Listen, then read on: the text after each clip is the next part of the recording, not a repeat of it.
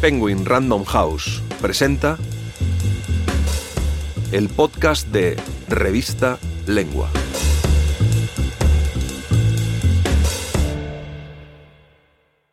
Cuando las puertas se abrieron, a 32 años de la caída del muro de Berlín, por William Taubman.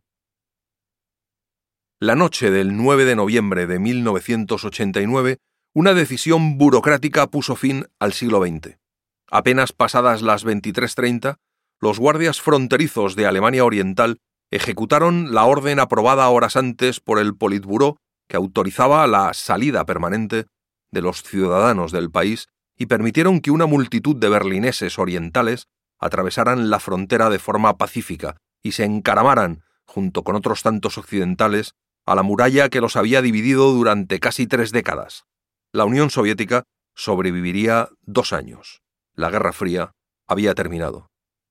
En Gorbachev, editado por Debate, la biografía del último líder soviético que con sus reformas políticas quiso transformar el comunismo para salvarlo y terminó precipitando su final, el ganador del Pulitzer William Taubman revela que aquel desenlace era el sueño oculto de Gorby, despertar una mañana y enterarse de que el muro había caído por su propio peso. A largo plazo, la caída del muro de Berlín era algo inevitable. ¿Cómo podía mantenerse para siempre divididos a los alemanes al estar estos tan apegados, a veces demasiado, a su patria común? Pero la fecha y el modo en que caería el muro no eran igual de previsibles. No lo había hecho, por ejemplo, cuando en el verano de 1987 el presidente Reagan dijo Señor Gorbachev, derribe ese muro. Ni tampoco porque Gorbachev decidiera por su cuenta y riesgo, ordenarles a los alemanes del Este que lo hicieran. La caída real se asemejó más bien al teatro del absurdo. Presionado por manifestaciones multitudinarias a principios de noviembre de 1989, el Politburó de Alemania Oriental optó por instaurar normas nuevas y transitorias respecto a los viajes de sus ciudadanos, permitiendo la salida permanente de la República Democrática Alemana. La redacción de las nuevas regulaciones se le encargó al aparato burocrático, que autorizó a viajar solo a quienes tuvieran pasaporte y obtuvieran además un visado, un proceso que tardaría al menos otras cuatro semanas.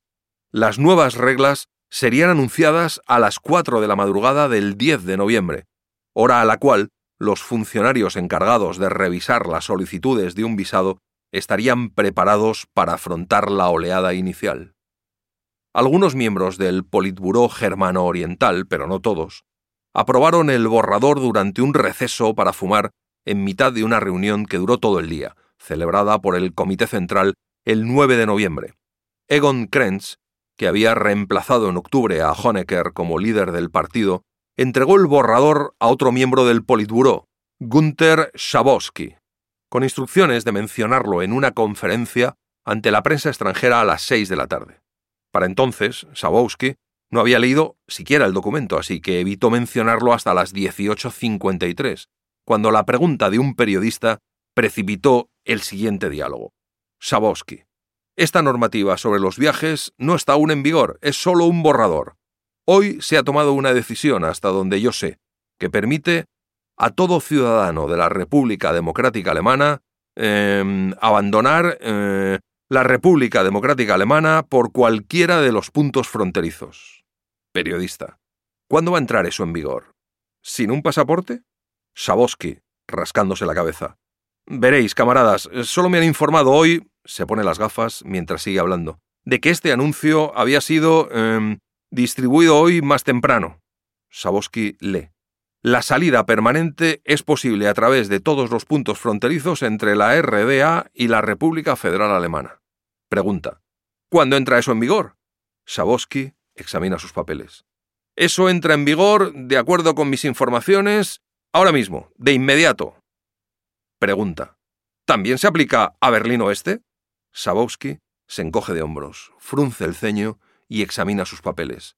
Así que... Eh, lee en voz alta. La salida permanente puede tener lugar por todos los puntos fronterizos entre la RDA y la República Federal Alemana y Berlín Occidental, respectivamente. En la estancia estalla un revuelo, preguntas de todos lados. Saboski. Me estoy expresando con cautela porque no estoy al día sobre este asunto. La información me ha sido transmitida solo antes de comparecer ante ustedes. Varios periodistas abandonan a la carrera la estancia para dar cuenta de la asombrosa noticia. Pregunta. ¿Qué va a pasar ahora con el muro de Berlín? Saboski. Se me ha señalado que son ya las 19 horas. Esa tiene que ser la última pregunta. Gracias por su comprensión. Varias horas después, Sitiados por una multitud de berlineses orientales, los guardias fronterizos abrieron las puertas y permitieron que la muchedumbre se desbordara a través de la frontera, donde aguardaban los alemanes occidentales, sumidos en un éxtasis colectivo. Mucha gente de ambos lados se encaramó luego al muro para celebrar el acontecimiento e inició su demolición con picos. Cuando las puertas se abrieron, aproximadamente a las 23.30 hora de Berlín, 1.30 de la madrugada en Moscú, del 9 de noviembre de 1989, Mikhail Gorbachev estaba durmiendo. Considerando los confusos informes que llegaban desde Berlín, sus asesores no lo despertaron. Según Grachev, su asesor y posterior biógrafo, el sueño oculto de Gorbachev había sido siempre despertar una mañana y enterarse de que el muro había caído por su propio peso, en lugar de tener que ordenarlo. Y eso fue en esencia lo que sucedió. Cuando se le comunicó a la mañana siguiente que los accesos a Berlín Occidental habían sido abiertos, solo dijo, han hecho lo correcto. Al considerarlo en retrospectiva, en 2012, señaló, no fue inesperado. Para entonces, todo estaba muy claro. Pero lo que no había previsto, no menos que otros líderes del Este y de Occidente, era que el muro caería tan pronto, rediseñando el mapa político de Europa a una velocidad que dejaba sin aliento.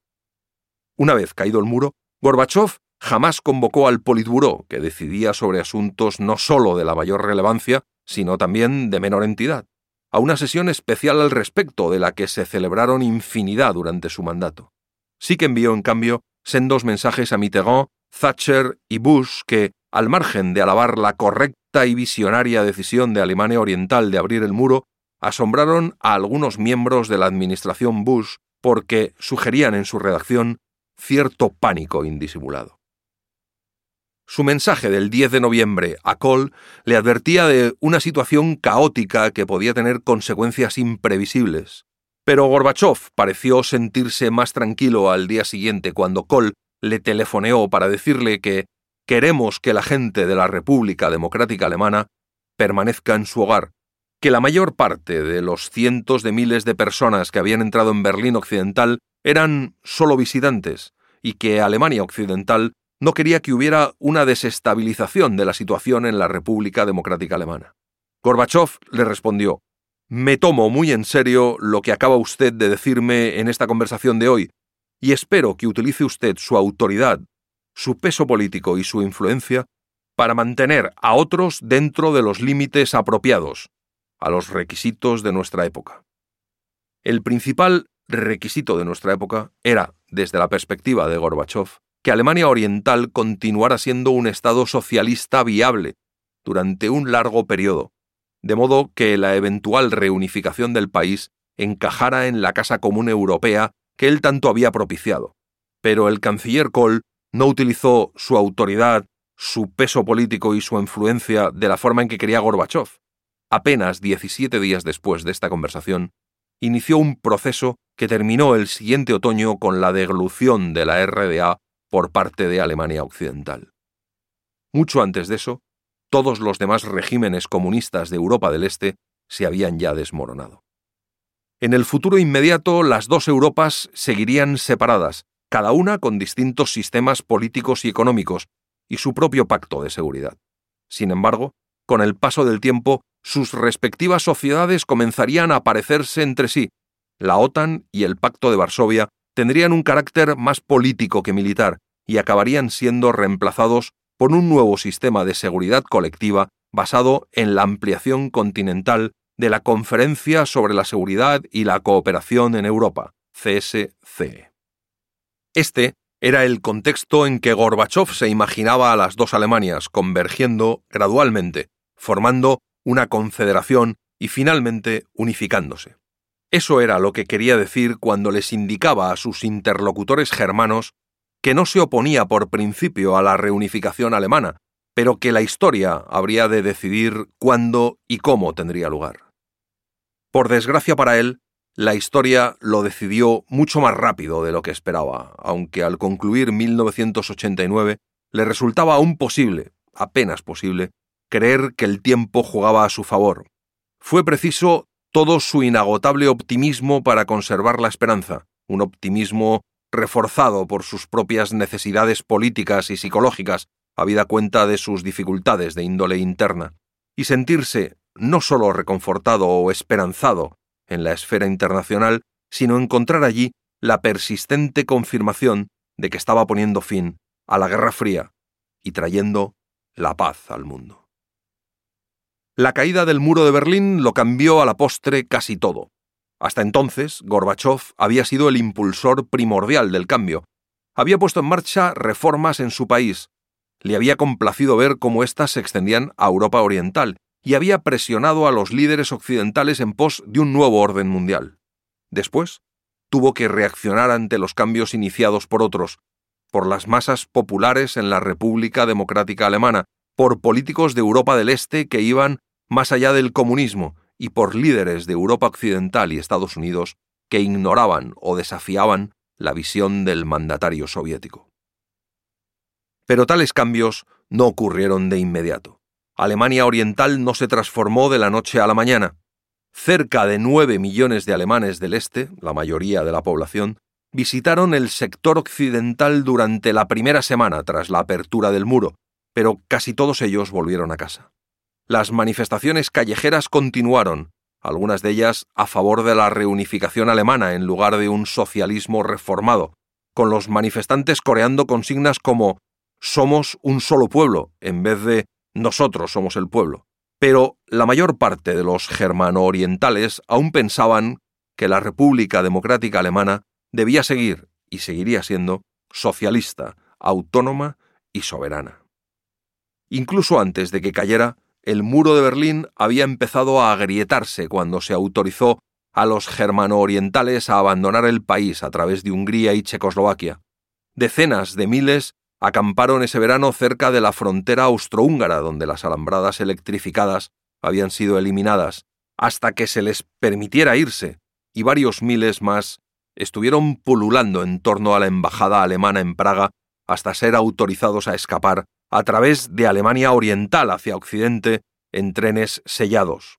Ahora que los germano-orientales podían ir y venir libremente, eso podía contribuir incluso a estabilizar a la República Democrática Alemana bajo sus nuevos líderes reformadores. Poco antes de que cayera el muro, Gorbachev advirtió a Vasieslav Kosmasov, su embajador en Alemania del Este, Nuestro pueblo no nos perdonará jamás si perdemos la República Democrática Alemana.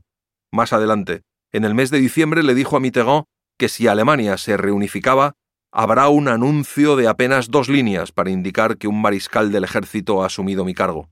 Pero, mientras tanto, en lugar de revelar sus temores, Gorbachev eligió exhibir una actitud sosegada y mostrar que aún tenía el control total de los acontecimientos.